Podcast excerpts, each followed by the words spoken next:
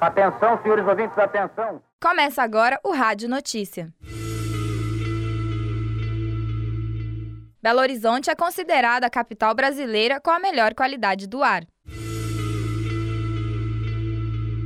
Centro Cultural Padre Eustáquio recebe exposição Pinturas Abstratas.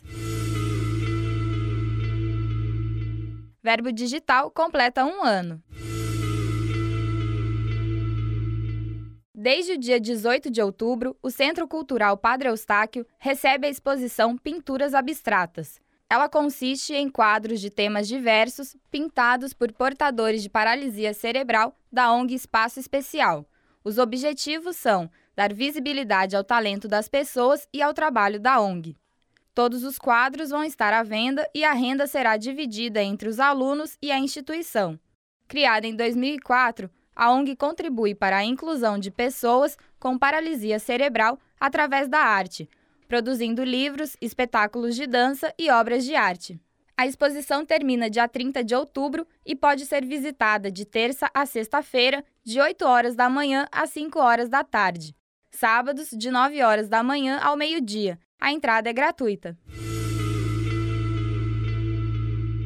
Criado com o objetivo de divulgar trabalhos acadêmicos da Faculdade de Comunicação e Artes da PUC, o site Verbo Digital comemora um ano. O site serve como vitrine do que professores, alunos e funcionários produzem e ensinam. Além das produções acadêmicas de alunos e professores, o Verbo Digital também é um espaço para divulgação de eventos, cursos, publicações, acontecimentos internos e externos e também de criações especiais das equipes dos laboratórios. Quer enviar seu projeto para o Verbo Digital?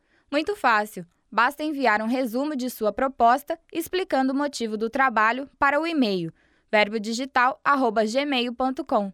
Se for aceita, sua proposta será publicada no site.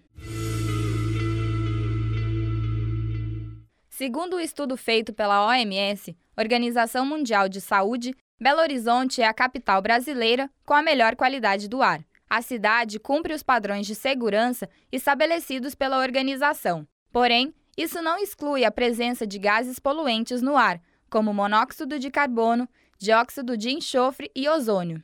Os maiores poluidores do ar no país são as indústrias e os automóveis.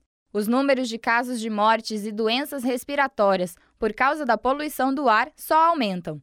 O professor de Fisiologia do Exercício da PUC, Alex Guazi, explica os efeitos da poluição do ar. Geralmente, eles podem trazer alguma, alguns prejuízos no processo de captação desse ar. Podem trazer uma alteração no sistema respiratório, numa região chamada via aérea, que é por onde o ar passa, para chegar até a região do pulmão, onde de fato ocorrem as trocas gasosas, causando uma alteração que a gente chama de broncoconstrição. A broncoconstrição dificulta então a passagem do ar e, por fim, acaba comprometendo o processo de oxigenação do sangue, o que compromete a função do tecido muscular. Para evitar os problemas causados pela poluição do ar, a Organização Mundial de Saúde pede a implementação de políticas efetivas e o seu monitoramento.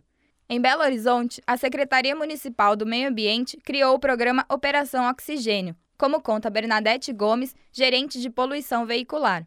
De acordo com o Comitê Municipal sobre Mudanças Climáticas e Ecoeficiência, o maior responsável pela poluição do ar é o óleo diesel, ele representa 33% do lançamento de gás carbônico dos veículos.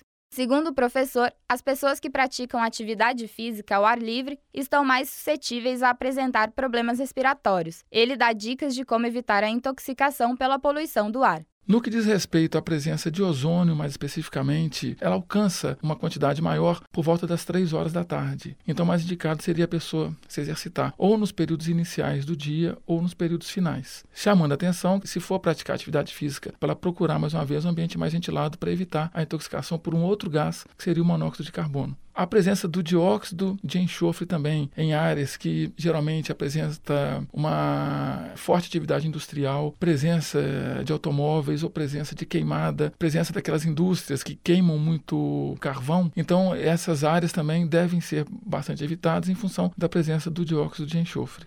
Minas Gerais tem uma frota de veículos superior a 7 milhões. Para verificar a condição de qualquer veículo, a Prefeitura de Belo Horizonte oferece vistorias gratuitas e não punitivas em casos de irregularidades. As vistorias são agendadas pelo telefone 3277-5207. O Rádio Notícia fica por aqui. Até semana que vem.